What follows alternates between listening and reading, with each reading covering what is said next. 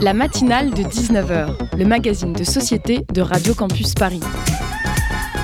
On y parle de sujets sérieux, de sujets moins sérieux, de ce qui se passe en Ile-de-France et de débats pas forcément consensuels. Tous les jours du lundi au jeudi sur le 93.9. Bonsoir à toutes et à tous, nous sommes le mercredi 16 mars 2022 et vous écoutez la matinale de 19h, l'émission de la rédaction de Radio Campus Paris qui décortique toute l'actualité. Curieuses et curieux, couche tôt et lève soyez les bienvenus. En ce 16 mars 2022, hein, nous fêtons aujourd'hui le bicentenaire de la naissance d'une femme fougueuse et forte comme les chevaux. Quel peigné Rosa Bonheur, peintre emblématique de l'art animalier, est née il y a tout juste 200 ans en région euh, bordelaise, en fait à Bordeaux exactement.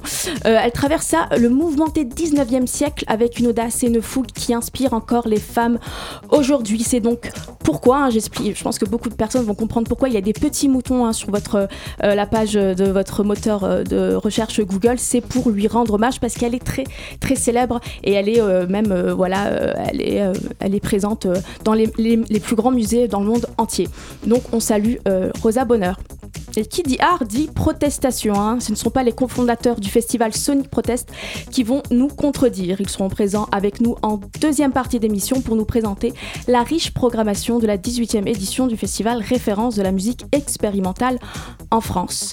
On reste dans une ambiance sémantique type insurgé et rebelle avec notre première invitée, une autrice et journaliste vénère qui explore dans son dernier ouvrage les raisons de la colère des femmes dans un monde d'hommes. Vénère, paru le 2 mars aux éditions Flammarion, est dédié aux harpies, aux monstresses, aux hystériques, aux aigris, aux castratrices qui vivent dans leur tripe le poids d'une société si machiste. Taous Merakchi, bonjour. Bonjour. Euh, merci d'avoir d'être avec nous ce soir hein, pour nous parler de votre, de votre dernier ouvrage, hein, donc Vénère. Euh, Faustine, bonsoir. Bonsoir. Tu as lu, il me semble, très attentivement cet ouvrage oh oui. et tu as donc beaucoup, beaucoup de questions à poser à notre invité. Pléthore. Bonsoir Taous. Bonsoir. Alors euh, bon bah alors Vénère, euh, voilà, aux éditions Flammarion, euh, sortie très très récemment, qui parle de la colère. Hein, on ne peut pas, il n'y a pas d'autres termes plus appropriés. Vous nous expliquez très très bien tout au long du livre pourquoi le sujet de la colère. Il y a même un chapitre intitulé Pourquoi la colère? Mais pour nos auditrices et nos auditeurs qui ne l'auraient pas encore lu, pourquoi ce sujet en particulier? Parce que c'est l'émotion euh, qui me hante et qui m'obsède depuis toujours, que j'ai l'impression d'être né en colère, que je ne sais pas exister autrement qu'en étant vénère tout le temps, euh, et que j'ai besoin de décortiquer les pourquoi, le pourquoi, le comment, les causes et, euh, et, et tous les, les triggers du quotidien qui me mettent dans cet état-là pour essayer de vivre avec plus sereinement et faire en sorte que cette colère ne se répercute plus euh, sur les gens qui ne la méritent pas et plus sur moi non plus parce que Ouais. ça m'a fait beaucoup de mal pour la canaliser, qu'elle aille dans le bon sens parce que je sais que je ne pourrais pas l'éliminer. Ouais. Et du coup, on, par- on parle des triggers du quotidien euh, qui peuvent la, la- la générer, euh, la réveiller. Idéalement, à qui est-ce que vous l'adressez cette colère? Aux hommes, Aux hommes au patriarcat de manière générale, mais oui, aux hommes, euh, parce que même, euh, même ceux qui pensent être des alliés, même ceux qui pensent n'avoir jamais rien fait de mal, euh, ils sont quand même représentants d'un système qui, moi, me heurte et me fait Ouais. du mal et fait du mal à plein de gens autour de moi tout le temps, et souvent sans qu'ils s'en rendent compte. Et j'aimerais bien qu'ils arrêtent de faire euh, des caprices sur la façon dont il faut qu'ils apprennent les choses. Qu'il y a toujours euh, quelqu'un pour dire oui, mais si on nous le dit en gueulant aussi, bah, en fait, si on, si on fait de la pédagogie, ça ne marche pas non plus. Donc, euh, au bout d'un moment, c'est pas à nous de faire tout le boulot, quoi. Et donc le sous-titre du livre, c'est être une femme en colère dans un monde d'hommes et non pas simplement être une femme dans un monde d'hommes. Est-ce qu'il y a, une, selon, selon vous, une différence entre être une femme pas en colère et être une femme en colère? Oui, parce que je pense qu'il y a justement les femmes pas en colère arrivent à cohabiter plus facilement Ouais. et, euh, et arrivent. Je pense que c'est un mécanisme de protection aussi. hein, euh, et je, je suis pas euh, en train de les blâmer Mm. parce que c'est vraiment pas le moment de se blâmer euh, les unes les autres, n'est-ce pas? Mais euh, je, ouais, je pense que c'est plus facile de cohabiter avec un système qui est contre nous quand on n'est pas révolté contre ce système et qu'on Mm. choisit de l'accepter, voire euh, même de, de- d'en, d'en- d'en intégrer les codes et de devenir soi-même euh, actrice du patriarcat de manière générale, notamment avec toutes les histoires sur les girl boss et compagnie. Il y a plein de, plein de débats très intéressants là-dessus en ce moment sur la façon dont on reproduit euh, le, capitalisme patriarcal euh, en tant que femme en voulant émanciper des femmes. Donc euh, il y, a, tout un, tout un cercle vicieux qui est assez intéressant à explorer. Et en fait, voilà, être très en colère, quand on est une femme, qui est donc colère, la colère, c'est une émotion qu'on nous a reprochée et refusée pendant très longtemps. Eh ben, c'est vraiment double peine, quoi. Ouais. J'ai aussi l'impression, si je peux permettre, que c'est une colère qu'on utilise aussi pour nous. Enfin, c'est une émotion qu'on utilise aussi pour nous dénigrer. Ah, Moi, je pense à beaucoup. je pense à je suis désolée, mais je vais citer Ségolène Royal dans le texte, lors d'un euh, voilà de, du, euh, du duel de, de, second tour d'il y a longtemps, en 2007, mm. face à euh, Nicolas Sarkozy, elle se met en colère. Alors j'imagine que c'est pas très compliqué de se mettre en colère face à Nicolas Sarkozy. Et donc Nicolas Sarkozy utilise cette colère en lui disant Madame, mais un président ne se met pas en colère. Et Ségolène Royal répond, et cette réponse pour moi, j'étais très jeune à l'époque, mais c'est resté marqué en moi, et j'ai ressorti cette réplique plusieurs fois. Hein il y a des colères qui sont saines. Vous mm. pensez qu'il y a des colères qui sont saines comme Ségolène Royal? Oui, bah oui, complètement. Et effectivement, euh, enfin, c'est vraiment une ironie euh, sans sans aucune honte de la part de Nicolas Sarkozy de décrire la colère alors que c'est un des mecs les plus colériques du monde qui arrêtait pas de taper du pied mm. et euh, c'est quand même lui l'auteur du fameux Casse-toi pauvre con donc vraiment et du Karcher et puis voilà, tout ça c'est toutes, ces, hein. toutes ces espèces de sorties hyper virulentes mais comme c'est un homme lui c'est normal alors que effectivement voilà quand c'est une femme euh, ça ne va pas du tout donc oui des colères saines bien sûr qu'il y en a plein et, euh, et, en fait je pense que la majorité des colères sont saines c'est la façon dont on les exprime dont on les vit et ce qu'on fait avec qui, euh, qui fait la différence. Mais justement, à propos de, cette idée de colère saine, euh, dans, le livre, vous parlez très bien de l'éternelle idée de la colère comme une émotion considérée comme puérile et immature, euh, notamment, du coup, pour les femmes. Hein. les, hommes peuvent être en colère, mais pas les femmes.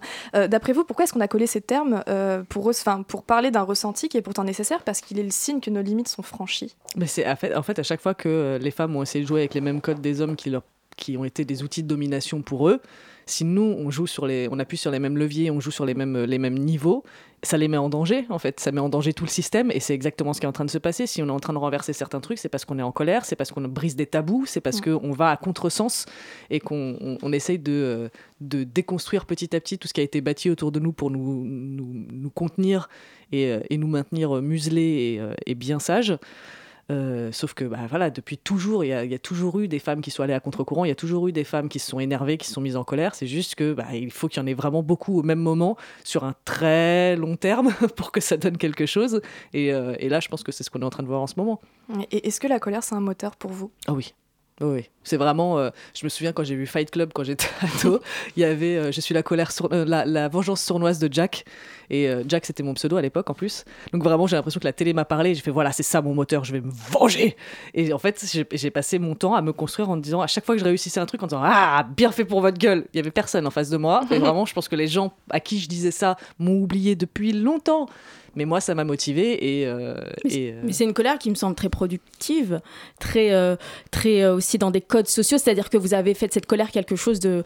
Vous en avez fait, voilà, des, des, livres, des, des, des, des, podcasts. Comment vous expliquez-vous avoir réussi à, à canaliser d'une certaine manière cette colère sans, sans qu'elle vous, vous porte plus préjudice Alors, elle m'a beaucoup porté préjudice. Je pense que j'ai réussi malgré tout ça. Et, et, comment En grande partie grâce à ma mère, parce que j'ai l'énorme avantage d'avoir été élevée par une femme qui m'a toujours euh, autorisé mes émotions, qui m'a jamais reproché d'avoir des émotions, qui en a toujours. Euh, et vous en avez beaucoup face à elle pendant l'adolescence Ça a été euh, quelque chose qui est ressorti beaucoup dans vos relations bah, Pas autant à votre mère, mais vous étiez une adolescente en colère ah et elle l'a oui, vu. tout le temps. Elle l'a vu et elle, elle en a pâti et, et, elle essayait tant bien que mal justement de me tirer vers la lumière et, et elle a fini par réussir.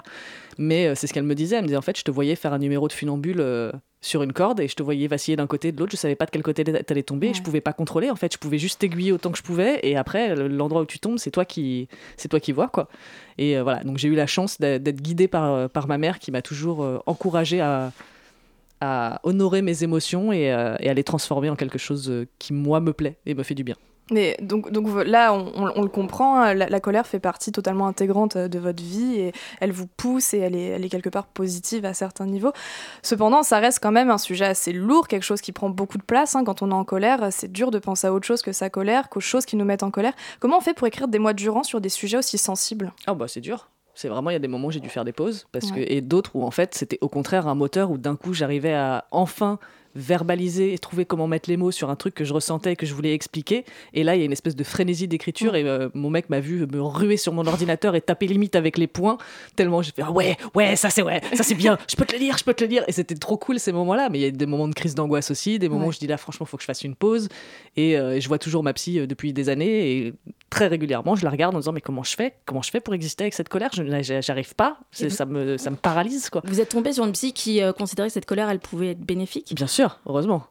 Ce qui est pas. Non. Pas très. Euh, ah non, non, mais en plus, à chaque fois que je lui explique pourquoi je suis en colère, elle me dit Oui, vous avez raison d'être en colère. Par contre, à chaque fois, voilà, c'est comme ma mère c'est vous avez raison d'être en colère, mais maintenant, comment on, le, comment on la gère, comment on, fait, voilà, comment on fait pour continuer à avancer? Parce qu'il faut bien avancer et qu'effectivement j'ai plus 14 ans, et je peux plus taper du pied, m'enfermer mm. dans ma chambre et dire je pars plus à personne. Donc euh, ça fait penser à un tweet que j'ai vu, euh, que j'ai vu passer il n'y a pas très longtemps.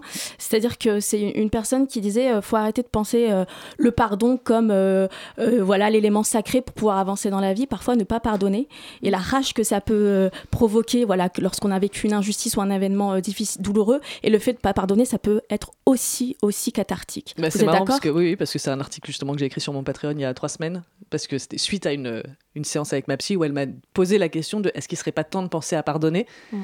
Et je lui ai dit, mais en fait, j'ai pas envie. Et je suis rentrée, j'ai ruminé tout ça, et donc j'ai écrit tout un article là-dessus pour dire juste, j'ai pas envie de pardonner. Je sais pas si ça viendra un jour.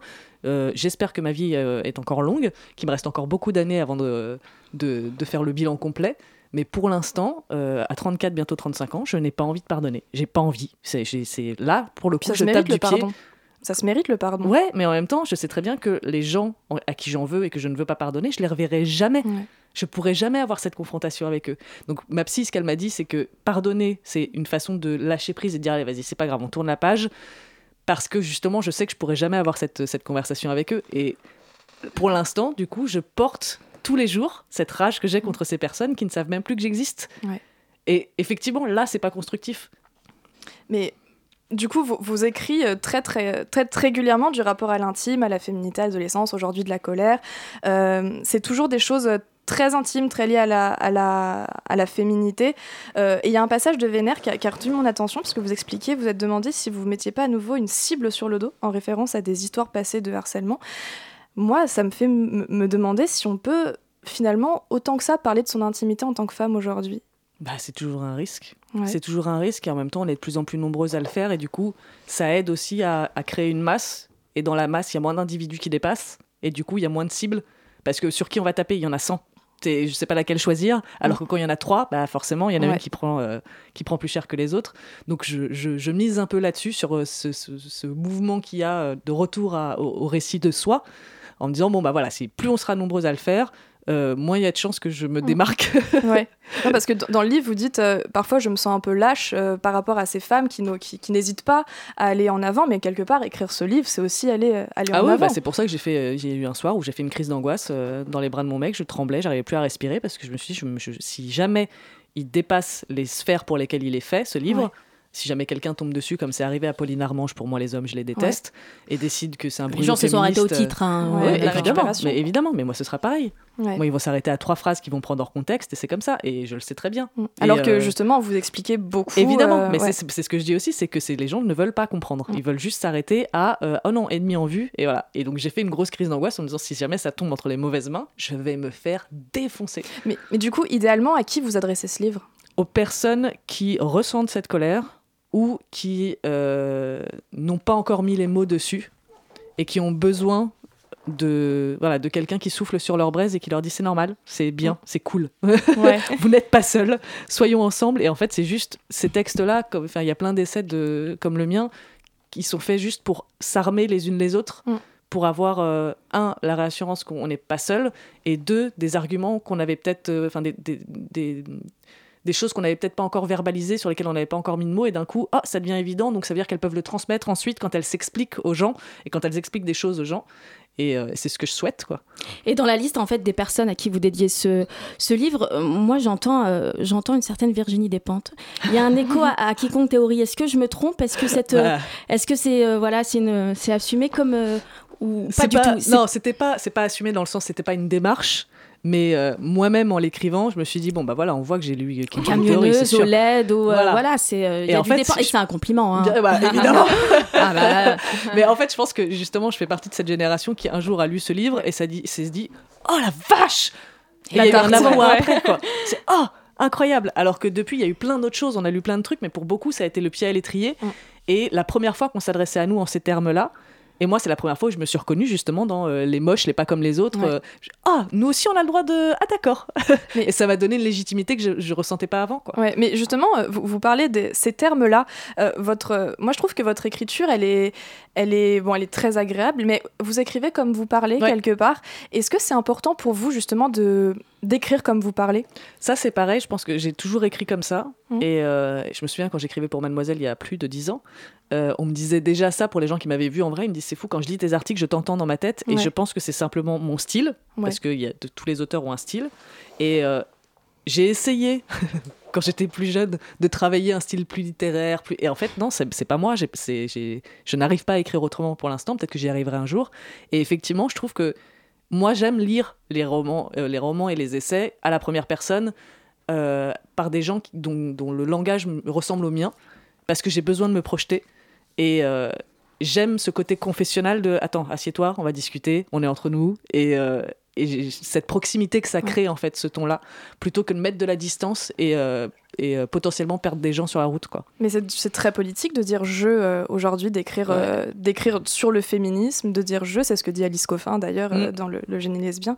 Euh, c'est une très belle initiative. hein. Il n'y a pas vraiment de question, hein, c'est une remarque. Il y en, a, il y en, a, il y en aura jamais assez. Euh, je me permets de vous poser cette question parce que moi aussi, hein, je le suis. Euh, votre colère, elle est, elle est genrée, mais est-ce qu'elle est aussi un peu racisée? Ah oui, évidemment. Évidemment. Parce donc- que, euh, Et comment? Parce Pourquoi? que, en fait, c'est ce que j'explique dans Vénère, c'est que j'ai à la fois ma construction en tant que femme qui s'est construite, à la fois ma, con- ma construction en tant que personne d'origine maghrébine, et à la fois ma, ma construction en tant que femme d'origine maghrébine. C'est vraiment trois statuts différents avec lesquels il faut faire la paix, sachant qu'en plus, il y a le statut de métisse, le fait de ne pas avoir grandi dans un environnement où il y avait beaucoup de maghrébins autour de moi, le fait que ma mère soit née à Paris, ne parle pas un mot de kabyle, n'ait pas été élevée dans la foi euh, musulmane, donc vraiment beaucoup de distance avec mes origines, et en même temps, je m'en sens très proche de par ma famille.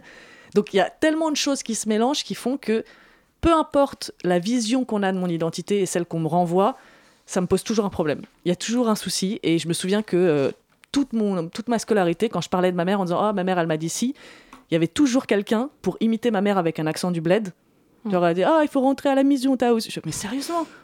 Vraiment, c'était l'époque de Ispis Dikonas et tout ça. C'était la mode tout le temps. Et ça m'a rendu folle de rage. Et en même temps, j'avais pas envie de me défendre d'un truc qui n'avait pas à être défendu. Parce que quand bien même ma mère aurait eu un accent, c'est quoi le problème Hmm. Donc c'est très chiant parce que je passe mon temps à dire non mais là ta vision que tu as de ma mère en tant que femme maghrébine est fausse, du coup je m'en défends, mais en même temps ce que tu es en train de dire c'est pas insultant pour autant si elle avait été enfin c'est un micmac pas possible et ça m'a rendu folle. Et en fait il y a vraiment plein de moments où j'étais en dissociation de qui suis-je je parle en tant que quoi là. On me Mhm. voit en tant que quoi. Parce qu'après c'est aussi ce que les gens nous renvoient c'est à, chaque fois que je me présente parce que je suis ce qu'on appelle white passing donc j'ai pas l'air maghrébine et dès que je me présente je dis mon prénom et là ça y est on switch sur un autre mode de communication de ah, ça vient d'où? Ah, c'est original. Et du coup, ta mère, elle est née où? Et non, d'ailleurs, c'est souvent ton père, parce que les gens sont persuadés que c'est euh, mon père qui est algérien et ma mère qui est blanche, parce que c'est un autre fantasme dans leur tête aussi. Donc il y a plein de Oui. trucs sans arrêt qui s'accumulent et euh, ça rend zinzin.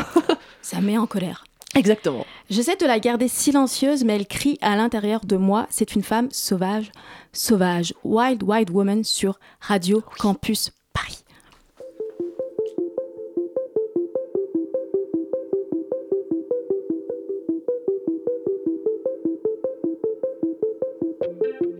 The wind of the night, in the light by the bed, I hear a voice calling me, calling me back. I barely hear it, like my head's in the bath. I hear a voice calling me, calling me back. I tried to leave her hiding, all strung up. I tried to keep her quiet, but she's screaming inside of me. I tried to keep her hiding, oh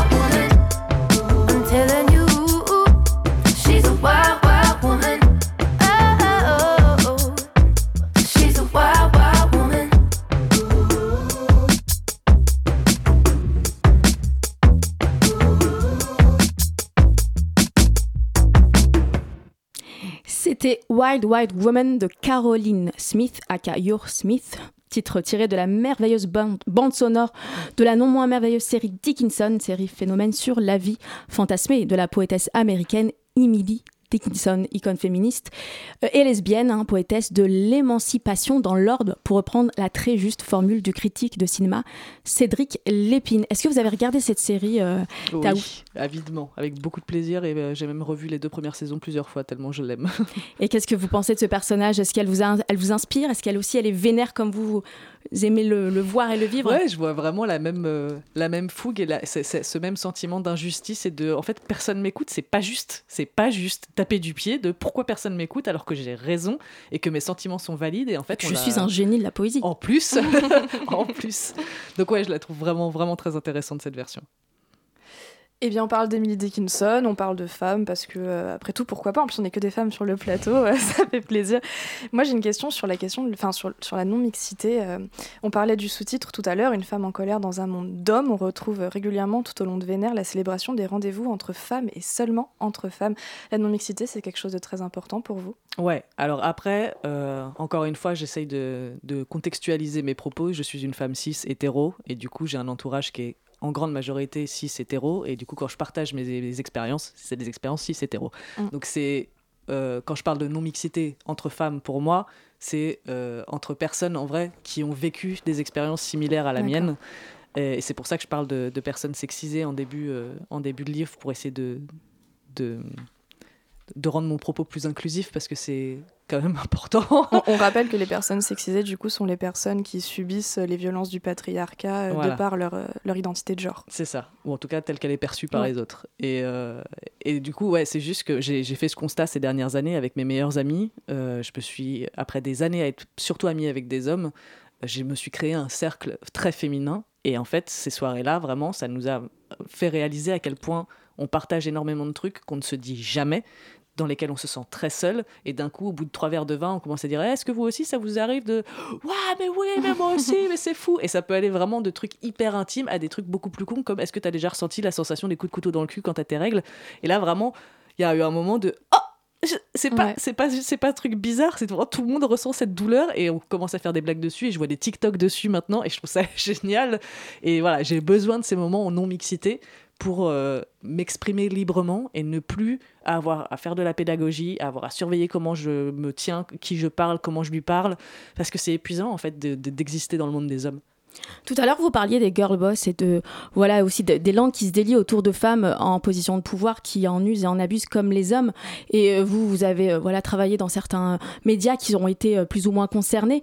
Euh, Est-ce que ces femmes, elles vous énervent autant que les hommes ou vous considérez que c'est des victimes aussi euh, du machisme et du patriarcat? J'irai pas jusqu'à dire que c'est des victimes parce que j'ai pas envie non plus de tomber dans un discours de oh mais c'est pas de leur faute parce que en fait on, on est toutes victimes du patriarcat et on ne se retourne pas toutes les unes contre les autres. Donc je comprends ce qui amène une femme à se comporter comme ça. Je comprends.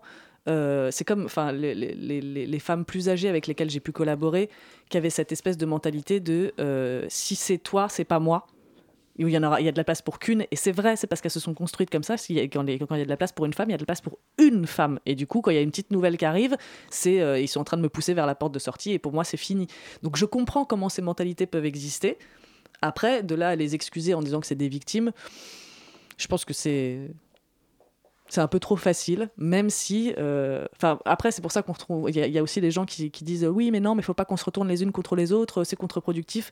Bah ouais, mais enfin, quand même, à partir du moment où il y a des gens qui font des burn-out, qui se retrouvent en HP parce qu'elles ont été maltraitées, on va pas dire oh, mais on dit rien parce que c'est des femmes. Dans Ouais. des médias euh, féministes, alternatifs, euh, qui sont à la pointe, entre guillemets, sur Ouais. ces questions-là. C'est ça le, tout le paradoxe. Bah oui, c'est ça en plus. C'est vraiment, à partir du moment où on est dans une démarche qui se veut humaniste, avoir des comportements comme ça derrière, même si euh, c'est mu par une bonne volonté de réussir et de- de- d'atteindre plus de monde et de, de- de propager cette bonne parole, si c'est pour marcher pour la- sur la tête des gens au passage, ça va finalement pas aider grand monde. quoi.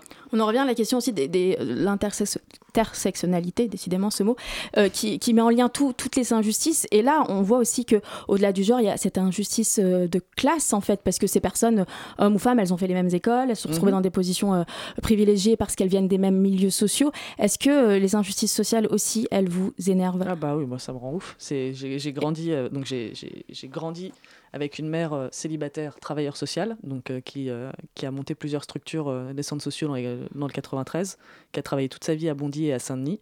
Donc elle, vraiment, sa vocation dans la vie, c'est rendre le monde meilleur et notamment donner accès à plein de gens à des trucs auxquels ils n'ont pas accès d'habitude parce qu'on leur dit, oh ben non, eux, ils vont aller en lycée pro et on va pas s'en occuper.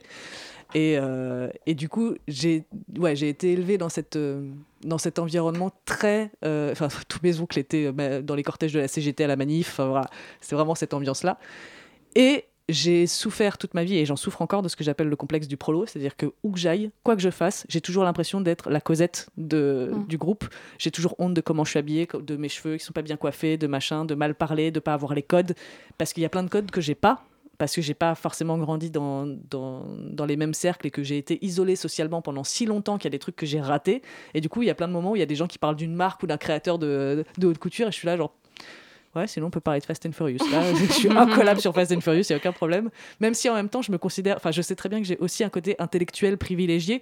Et donc, c'est comme je disais tout à l'heure, c'est cette, cette identité qui est sans arrêt segmentée où je sais jamais, j'ai toujours le cul entre deux chaises, quoi. Et, euh, et du coup, ouais, c'est forcément quand je vois des gens. euh, moi, j'ai le complexe du prolo, alors qu'en vrai, je suis privilégié et je, suis dans des cercles où, franchement, ça va, j'ai pas à me plaindre. J'ai voix au chapitre, je suis édité, enfin voilà quoi. Donc, du coup, quand je vois des gens qui, pour le coup, sont vraiment au plus bas de l'échelle, alors qu'ils ont autant de valeur que, euh, je ne citerai pas de nom, mais des gens qui sont un peu plus hauts, et ben ouais, ça, ça me rend physiquement malade, quoi. Et vous, parlez de votre mère, justement, qui a, qui a toujours cherché à, à rendre le monde meilleur. Vous êtes euh, récemment devenue maman. Comment on gère sa colère quand on est maman d'une petite fille et qu'on est soi-même très en colère et qu'on sait que le monde va pas être tendre? C'est très très dur. c'est très dur parce qu'en plus, elle, elle est justement en train d'apprivoiser sa propre colère en ce moment. Donc j'essaye de lui apprendre qu'elle a le droit d'être en colère, mais que c'est la façon dont elle exprime, qui encore une fois, qui, euh, sur laquelle il faut travailler, Mm. que oui, ok, t'as le droit de pas être d'accord, t'as le droit, t'es énervé, t'es frustré, je comprends. Par contre, c'est pas une raison pour tout jeter à travers la pièce. Sauf que je suis terrorisée à l'idée qu'elle me voit moi faire la même chose parce que moi c'est mon réflexe aussi alors que j'ai pas deux ans. Donc j'ai pas l'excuse d'être un enfant de deux ans mais j'ai envie d'envoyer des objets à travers la pièce de mettre des coups dans les murs quand je suis énervée. Et donc déjà sur, sur la cellule familiale de l'exemple que je donne le, le reflet que je renvoie sur la colère ça demande énormément de travail et de discipline pas toujours facile. Et en plus bah ouais je, je vois le monde je vois ma fille je dis ah, ah, ah, quoi que je fasse quoi que je dise je pourrais pas la protéger à 100%. Je peux Ouais. juste lui donner un maximum d'armes, mais je pourrais jamais, jamais faire en sorte qu'il lui arrive rien. Ouais. Donc, mais de toute façon, c'est faire un enfant, c'est ça aussi, hein, c'est accepter d'avoir son cœur en dehors de son corps et de passer son temps euh, à se dire ah peut-être qu'il lui arrive un truc, je ne sais pas, je peux rien y faire. Ouais. Mais- euh, Cette, cette histoire, ce rapport à la colère, c'est l'histoire de Taous, du coup, c'est pas l'histoire de Jack Parker? ouais, non, non, non. Non, Jack Parker, c'était vraiment. euh, c'est, je l'utiliserai sûrement euh, pour d'autres choses où c'est, enfin, des, des, des livres un peu plus euh, de divertissement, on va dire. Euh, parce que voilà, c'est Jack Parker, c'est la rédactrice web, c'est la personnalité d'internet. Et Taous Merakchi, c'est ça aussi, mais tout le reste en plus. Ouais. Et surtout, voilà, j'ai construit cette identité, cet alter ego, pour cacher mon genre et mes origines. Et aujourd'hui, bah, c'est, ça va à l'encontre de ma démarche dans la vie, parce que justement, j'ai envie de revendiquer qui je suis, de montrer qu'on peut être qui je suis et faire ce que je fais. Et, euh, et voilà, oui, je, m'appelle Taous Merakchi et euh, j'écris des livres. À propos de votre livre, vous écrivez qu'avec un peu de chance, vos ennemis ne daigneront même pas regarder plus loin que la couverture et on restera entre nous parce qu'on est bien là quand on ne les entend pas. Moi, j'ai adoré cette phrase parce que quand je, la- quand je le lisais dans le métro, euh, je vous l'ai dit tout à l'heure, avec sa couverture et son titre plus qu'explicite, j'avais l'impression d'avoir un énorme panneau sur le front qui signalait que j'étais moi-même vénère et prête à en découdre si on venait m'embêter. Et surtout, le fait de le revendiquer, même plus ou moins implicitement, ça me donnait l'impression d'avoir une armure d'assurance qui dissuadait un peu les moins téméraires. Alors pour ça et pour tout plein d'autres choses que vous, que vous présentez dans le livre, et j'incite les gens qui nous écoutent à, à aller le lire, euh, je vous remercie. Mais ma question, euh, c'est la suivante, c'est si vous aviez un mot à adresser euh, à nos auditrices concernant leur colère de femme dans un monde d'hommes, ce serait quoi? Restez vénère, parlez-vous. Restez vénère. mais surtout, bah, c'est vraiment ultra cliché, mais prenez soin de vous, quoi. Parce que je, moi, je me suis oubliée dans ma colère. Euh, je me suis fait énormément de mal. Cette colère, je l'ai re- retournée contre moi à plusieurs reprises. Dès qu'il m'arrivait un truc, euh, qui n'était pas forcément de ma faute ou euh, que j'avais enclenché mais dont j'avais pas euh, maîtrisé les conséquences et ben après je passais des semaines et des semaines à me dire bah voilà si j'avais pas fait ci si j'avais pas dit ça si j'avais pas et ça en fait il faut vraiment qu'on arrête parce que on a on en, on en, chie suffisamment pour pas en plus se blâmer derrière et se rajouter de la culpabilité et des complexes et des machins. Alors c'est très facile à dire hein, c'est des jolis mots de genre ah, ne complexez pas soyez qui vous êtes. Et je sais que c'est très très dur mais plus on se le répète, plus ce sera facile, plus on se le dit entre nous aussi, plus ce sera simple. D'une femme à l'autre, je trouve Exactement. que ça, résonne différemment. Et ça, c'est vraiment entre, enfin, avec mes amis, c'est ce qu'on se dit sans arrêt. On légitimise tout, tout, tout, tout ce qu'on dit. On prend vraiment, on essaye de faire très attention, à, même quand on se comprend pas, même quand on n'est pas d'accord, à dire je comprends que tu ressentes ça. Euh, vu ta situation, vu le contexte, c'est normal. Après, on peut discuter de plein de choses, mais voilà, juste dire c'est normal que tu ressentes ça, c'est ne pas se les renvoyer dans la gueule sans arrêt bah, ça fait vachement de bien. quoi. Parce que quelque part, c'est aussi un outil du patriarcat de justement utiliser la colère qu'on peut avoir et faire en sorte qu'on se la retourne contre nous-mêmes plutôt que vers l'ennemi. Et surtout, on, on, le disait tout à l'heure avec ces histoires de girl boss et tout ça, ils nous attendent aussi beaucoup au tournant de bah regardez, elles sont pas gentilles Exactement. entre elles. voilà, si, si ça foire, ils vont dire bah voilà, quand on les laisse toutes seules, regardez. Donc forcément, ça fout les nerfs. Quoi. On parle beaucoup plus des abus des girl boss que des. Euh, ah, mais bien sûr. Des boss tout court parce que c'est normal. Mais évidemment. Ils ont le droit. Alors, il y a beaucoup d'ateliers de, hein, qui, euh, qui, fleurissent autour de plein de sujets. Euh, j'ai vu passer aussi qu'il y avait des ateliers de gestion de colère, comment euh, voilà, faire du mindfulness, de la méditation pour se calmer, pour mieux accepter ce qui se passe autour de nous. Le mindfulness, c'est bien. Hein. on a une vision un peu en France, on n'aime pas trop, mais ça peut être très bénéfique, mais aussi ça peut être utilisé par le capitalisme, le patriarcat, pour nous calmer sur, et ne pas nous laisser s'exprimer sur des injustices. le, après ce livre, peut-être que la seconde étape, ce serait peut-être pas créer des, pas, des ateliers euh, comment rendre sa colère euh, euh, je sais pas je n'ai pas de terme mais comment vous enfin vous imaginez peut-être une non ça pour le coup je pense que j'ai pas du tout de vocation de pédagogue justement c'est je fais de la pédagogie avec ma fille c'est déjà pas mal si j'arrive à m'occuper d'elle c'est déjà bien aussi. avec les hommes quand je suis obligée mais vraiment j'en fais de moins en moins il y a plein de moments où je me dis ah oh, ça va être chiant. Bah non, je vais aux toilettes, je ne reviens jamais. voilà, vivre sainement sa colère, non. Bah, non, ça, je, à la mutinerie le samedi après-midi à 14h. ok, tant pis. J'ai tenté. Non, mais en plus, je, suis encore en travaux moi-même là-dessus, donc euh, je, je, me sentirais vraiment pas, là pour le coup, pas légitime de dire euh, faites comme si, parce que je sais même pas moi encore comment faire. C'est pour ça que ce livre se termine pas d'ailleurs sur une note très heureuse de et aujourd'hui je vais beaucoup mieux. Non, bah non, aujourd'hui je suis toujours en colère. et le mot de la fin euh, à toutes ces femmes vénères qui ont le droit de l'être et qui savent pas trop comment l'être, qui n'ont pas voilà, le droit de parler, de l'exprimer parfois. Qu'est-ce que vous avez envie de leur dire là tout de suite? Première action pour pour aller vers une, voilà, une meilleure. Euh, ah, c'est encore une fois, c'est difficile parce que je suis pas dans leur situation. Moi, j'ai la chance de pouvoir l'exprimer et du coup, euh, quelque chose d'universel. Bah, justement, je, je, pense pas que ce soit universel. Je, je me vois pas dire à quelqu'un qui est dans un qui est enfermé dans un système patriarcal, que ce soit conjugal, familial, professionnel, et moi, du haut de ma pyramide, lui dire, eh ben écoute, il suffit de. Non, en fait, je sais pas parce que je ne sais pas ce que c'est que d'être à sa place. Donc tout ce que je peux dire, c'est que c'est normal, c'est sain et c'est pas de leur faute. c'est juste dévictimiser euh, euh, toute cette, toute cette, euh, ce processus.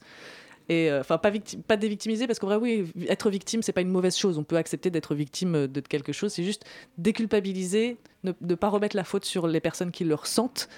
Et, et accepter que bah, pour l'instant, c'est comme ça, mais on y travaille, promis. Et après avoir évacué cette colère, le prochain projet, le prochain sujet que vous avez en tête J'ai deux idées. J'aimerais bien écrire euh, quelque chose sur euh, l'horreur, l'horrifique et le monstrueux. Un peu dans la lignée de Mortel. Enfin, voilà. voilà.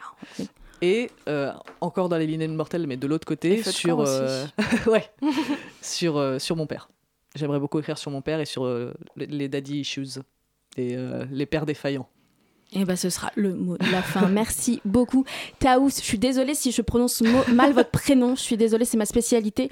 Euh, Merakchi, d'avoir été parmi nous ce soir pour nous parler de votre dernier ouvrage, Vénère, paru aux éditions Flammarion et disponible partout, mais en priorité dans, tout, dans votre librairie de quartier.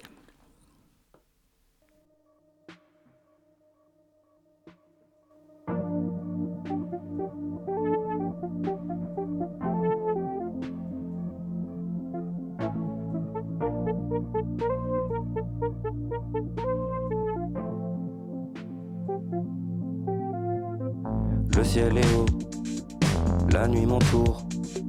Tes airs d'oiseaux récitent l'amour. Tes yeux osés en son brasier, baiser posé sur lèvres roses. Je me suis penché, mon cœur est à terre, je l'ai fait tomber.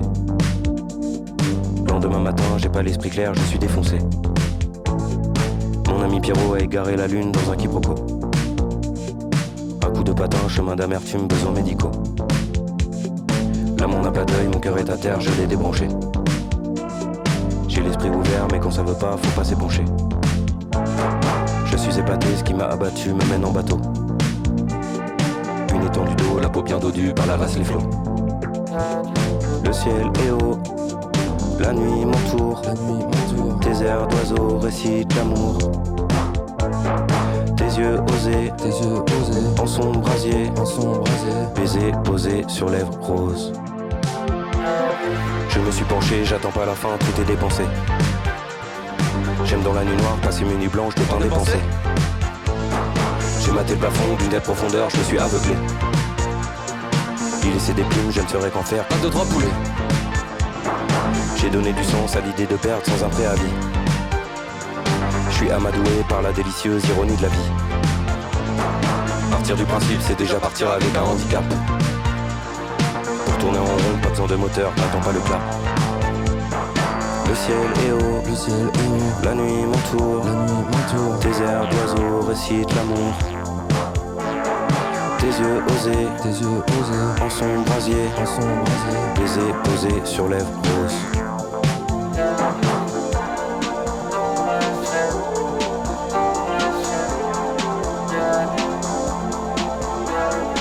Tes yeux osés en son brasier. Baiser posé sur lèvres roses. Le ciel est. La nuit m'entoure. Tes airs d'oiseaux récitent l'amour. Tes yeux osés en son brasier, baiser posé sur lèvres roses.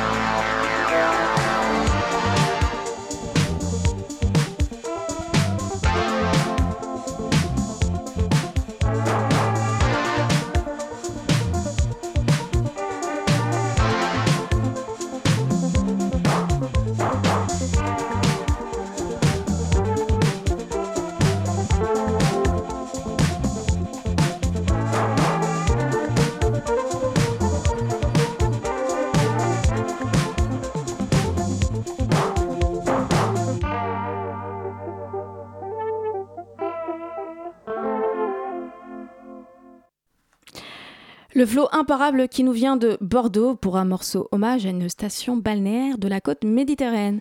Un avant-goût des week-ends prolongés du mois de mai sur Radio Campus Paris avec Odezen et leur escapade à Palavas, les flots. Le Zoom, dans la matinale de 19h. C'est de toute évidence le festival musical le plus pointu et le plus long de France et de Navarre, Sonic Protest. C'est depuis de- euh, 2003 hein, le festoche OVNI consacré aux musiques expérimentales qui ose programmer, et je cite ses cofondateurs, des choses connues par 50 personnes au monde. Rendez-vous donc jusqu'au 3 avril au consulat Petit Bain, main d'œuvre et dans plein d'autres lieux phares du Grand Paris pour découvrir une programmation qui promet pour les oreilles, hein, curieuses en, priorité. Pour en parler avec nous, les deux cofondateurs du festival sont euh, par téléphone euh, au bout du fil. Je ne sais pas où vous êtes, mais en tout cas, merci d'être avec nous ce soir. On commence par Arnaud Rivière. Bonsoir Arnaud. Bonsoir. Alors, on est vraiment tous les deux en même temps. On peut répondre tous les deux aux questions parce qu'on est en direct de la Marborie où ça se passe ce soir. Mais On a eu oui, du mal à faire le crochet par le studio et euh, parce qu'on voulait rien rater de ce qui se passe ici. Ça fait assez longtemps qu'on trime pour organiser ces choses. bah, j'imagine. On voulait rien rater, mais on voulait quand même rien rater non plus. On voulait pas non plus rater l'interview avec vous parce qu'on est hyper content de participer à la matinale. Ça devient notre petite tradition à nous aussi de, de- de Radio Campus Paris, un, un partenaire maintenant un peu historique du festival. Donc on, est bien content d'être là. Un partenaire, hein, n'est-ce pas, euh, n'est-ce pas Faustine? On est très heureux aussi de vous recevoir. Effectivement, on est des copains de longue date. hein. Euh, et donc, on dit euh, bonsoir à Franck de Ge- Genko. Je suis désolée, je suis très mauvaise pour les noms, c'est bien ça? Ouais, c'est Qui- bien, j'aime bien comme ça. Ça Et fait donc- Kengo, mais... De Kengo, voilà, on, on y est presque. La dyslexie est passée par là. Euh, oui, donc j'ai une réponse à ma question. Vous êtes à Montreuil à la Marberie, effectivement. Euh, le festival, euh, avant de revenir sur l'historique du festival et, et, d'en discuter, de discuter la programmation hein, qui est très très impressionnante, très euh, mystérieuse, on va pas se mentir, hein, je vais pas me faire passer pour ce que je suis pas, je ne suis pas une spécialiste des musiques expérimentales, mais en tout cas, vous êtes partout, vous êtes dans tous les lieux culturels qui, qui pèsent aujourd'hui et ça a commencé, il me semble, hier. La 18e édition a commencé hier, le 15 mars. Est-ce que vous pouvez revenir un peu sur la première soirée de ce festival 2022 eh hier, on a commencé au consulat. C'était euh, une super première soirée. On a accueilli effectivement, euh, tu parlais de la programmation pointue. On est un peu euh, sur le présenter les artistes comme ça qui sont cultes, qui font de la musique depuis des années. Donc on avait Limp Flux qui, a, qui a joué à 81 ans une performance sur des percussions qu'elle a fabriquées elle-même, des choses très très étranges. C'est très très beau. Et on a eu un concert de Louis Laurin magnifique aussi euh, également, euh, plus jeune, donc une génération plus jeune, mais toujours de musique improvisée, expérimentale. Et euh, un, des étudiants, on a présenté un projet avec des étudiants qui travaillaient avec une artiste, Elena Bizarna. Donc c'était une première soirée magnifique, un peu art sonore, improvisation, etc. Très pointu, mais avec beaucoup, beaucoup de monde. Merci, bonsoir à vous deux. Alors moi j'ai quand même une question, parce que moi non plus j'avoue que je m'y connais pas beaucoup. Par quoi se caractérise principalement la musique expérimentale? Alors déjà, on n'est pas seulement dans le champ de l'expérimentation, nous ce qui nous intéresse plutôt, quelle que soit la, démarche, ça, peut être un groupe de, rock qui fait des, couplets et des refrains. Ça existe aussi à Sonic Protest, ce qui nous intéresse, c'est vraiment que les choses qui se démarquent, en fait les choses où on sent que c'est vraiment personnel et que c'est pas euh, un peu de, celui d'à côté et puis un peu de celui de comment euh, l'industrie musicale aimerait bien que ça puisse euh, prendre sont beaucoup, on, peut vraiment faire la comparaison, c'est vraiment beaucoup d'artisans, euh, des gens qui sont dans leur coin, dans leur laboratoire, peut-être aussi en train de chercher des trucs.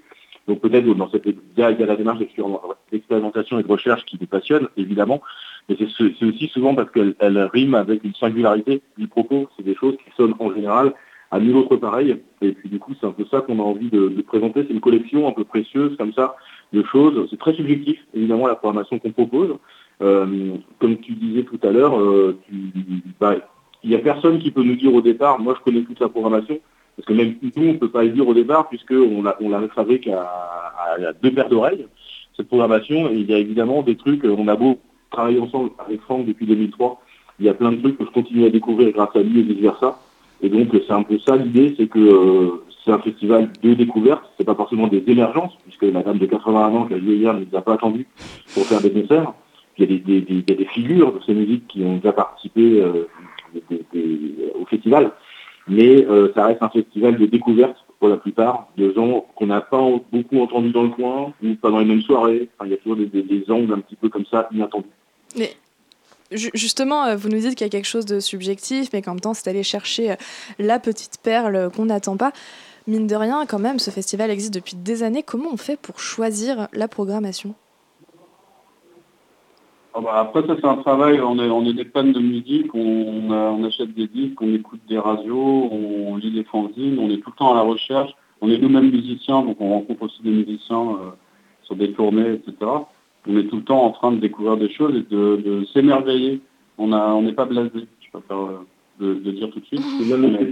On est, on, est aussi, euh, bah, il y a des réseaux, évidemment, de musique, il y a des communautés, il y a des réseaux.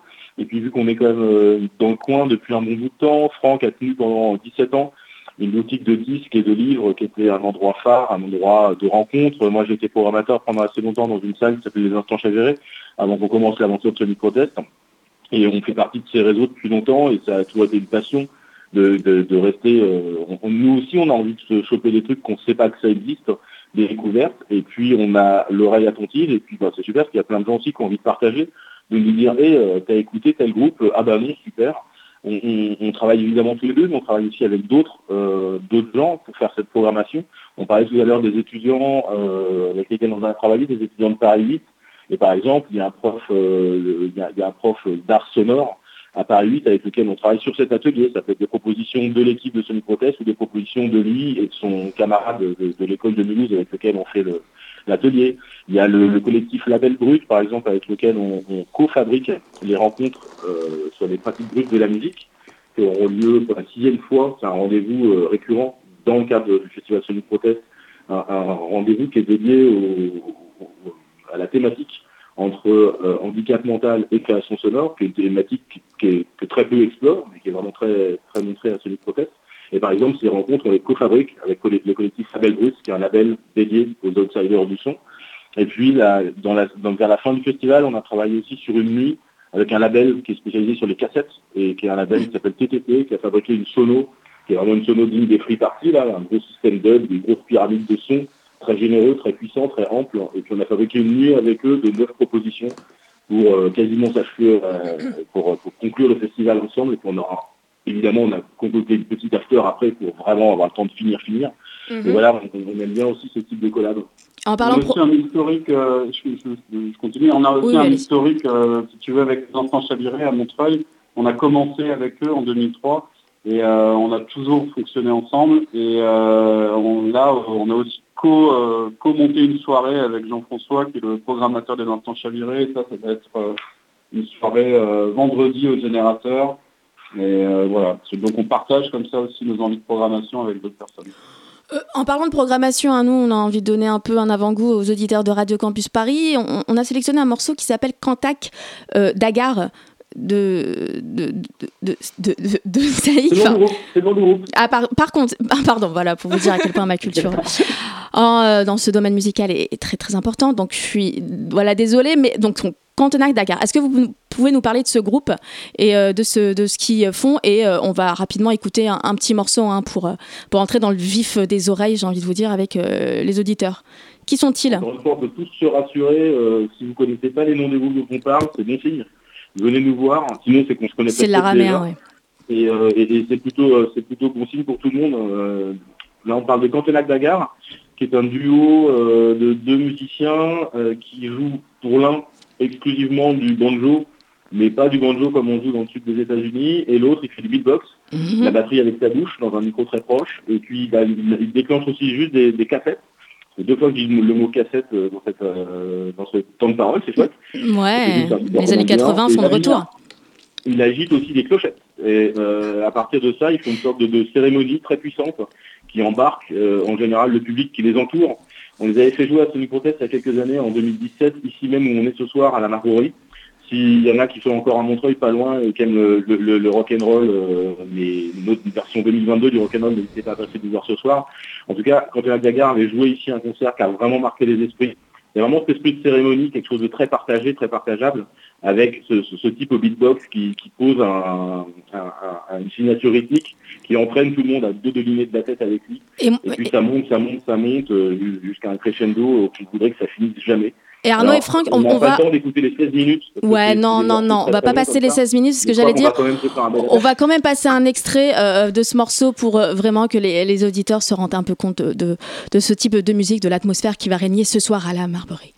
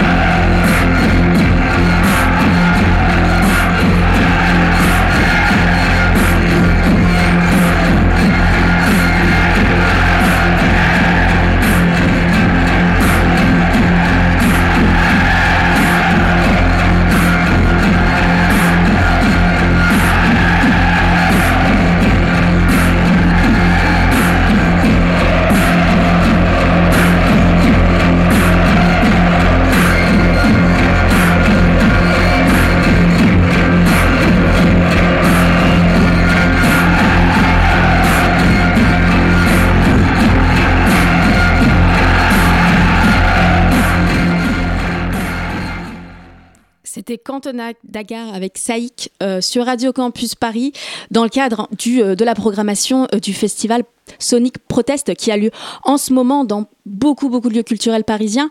Arnaud et Franck, ce morceau, c'est c'est à quel point révélateur de, la programmation ou de, de, ce qui attend en fait les auditeurs qui, qui seraient intéressés, qui voudraient se rendre sur, au concert de ce festival? Bah là, on a entendu, c'est un hymne, ce morceau, euh, très entraînant, tout ça. Puis il y a des fois, il y a des trucs où euh, bah, on ne pourra pas bouger la tête et on sera un petit peu tétanisé par du son très très fort. Tétanisé. Juste après, il y a un truc où il faudra vraiment tendre l'oreille très très fort pour entendre ce qui se passe à l'inverse. Voilà, il y a des écarts dynamiques très forts dans le festival. Donc euh, il y avait une grande difficulté à choisir un morceau pour causer de ce qu'on présente cette fois-ci encore.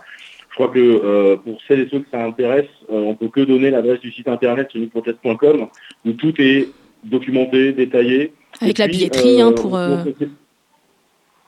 pas entendu. Avec euh, la billetterie tout simplement pour euh, réserver des billets? Il y a une billetterie, mais il y a, déjà plein d'infos. c'est déjà une petite, c'est déjà une, bonne porte d'entrée pour rentrer dans le monde de Sonic Protest. Et sur ce site, pendant toute la durée du festival, 24 h sur 24 et 7 jours sur 7, il y a aussi Radio Sonic Protest qui s'écoute exclusivement sur ce site. Et puis de temps en temps en, en DAB, ce format qui remplace peu à peu la FM, euh, grâce à, nos amis euh, activistes radio de, de pilotes. Vous n'êtes pas nos, seuls amis de la radio, mais euh, vous êtes quand même des bons amis. Et, du coup, là, à quoi on peut s'attendre un peu pour les jours à venir Demain soir, où est-ce que c'est? Qu'est-ce qui se passe? Alors, demain soir, on est à la mise en circuit. si c'est la, soirée que vous aviez choisie, bah, pas de chance, elle est complète. Euh, ça, c'est un petit info qu'on peut faire passer justement quand on est en ligne. C'est pas rare que les soirées soient complètes. C'est moins cher quand on achète ses places en avance. Les tarifs en général sont plutôt accessibles et il y a même des fois des trucs gratuits. Après la soirée de la, de, la mise en circuit, on sera au générateur à Gentilly parce que c'était Paris, c'est trop petit pour nous. Mm-hmm. Euh, Gentilly, c'est un super endroit, le générateur. Ça fait plein de fois qu'on va là-bas. C'est un endroit qui est assez peu identifié par les gens qui sont plutôt dans le domaine de la musique. C'est un endroit principalement de danse et de performance surtout. Et c'est un très très beau, euh, très bel endroit dans lequel on dira une soirée en trois parties. On vous laisse regarder le site internet peut-être pour avoir vraiment la, teinte musicale de cette soirée. Pour dire que le, 20, pardon, le, 20 mars, on ouvre aussi une expo parce que dans le festival Sonic Protest, pour aborder ces singularités sonores, les concerts, ça ne suffit pas. Donc il y a des ateliers aussi, vous avez des pratiques partagées, il y a des rencontres, on en a parlé vite fait tout à l'heure, où il y a des, temps de parole, des tables rondes, euh, des choses comme ça il y a cette radio et puis il y a également une exposition. Là, on ouvre une exposition pour deux semaines. Ça, c'est en accès libre. C'est ouvert tous les jours de 15h à 19h, sauf les lundis et mardis. c'est une exposition qui se déroule à Montreuil, dans un endroit qui s'appelle les Halles Wushoul, qui est un très bel endroit en tant que tel, euh, industriel, euh, pas en très bon état, mais justement, ça fait du bien d'être là. C'est pas une galerie, quoi. On sent qu'on est ni à la galerie ni au musée, on est bien dans un endroit où l'art peut advenir aujourd'hui. On est quasiment plus proche de l'atelier euh, que de la galerie. Et euh, il y a une super expo qu'il faut venir voir euh, avec des instruments gigantesques et puis, et puis une sorte de cabane, caverne, l'abri de d'Elisabeth St. James. C'est une exposition qui est menée par un artiste qui s'appelle Éric Cordier, qui est très rare. Voilà, si vous êtes dans le coin, il y a la performance inaugurale qui est dimanche 20 mars à 16h. Euh, donc tous les détails sont sur le site. Et puis cette expo dure deux semaines. C'est noté. Merci hein, beaucoup euh, à Arnaud Rivière et Franck de Genko pour nous d'avoir été avec nous ce soir euh, dans la matinale pour nous parler du festival Sonic Protest, un festival de musique expérimentale qui a lieu jusqu'au 3 avril un peu partout en Ile-de-France, en tout cas dans des lieux euh, très très pointus. Et donc comme vous le disiez, hein, si vous voulez avoir plus d'informations sur le festival et ou réserver des billets, ça se passe sur le site web du festival Sonic Protest. Merci beaucoup. Merci. Bye bye. 19h58 pile poil pétante sur Radio Campus Paris. C'est euh, la fin de cette matinale, une matinale vénère proteste et engagée. Un grand merci à Elsa à la réalisation, un grand merci à Faustine aux questions. Merci à toi. Et euh, à euh, Hugo qu'on salue à l'organisation. On vous souhaite une belle soirée sur Radio Campus Paris.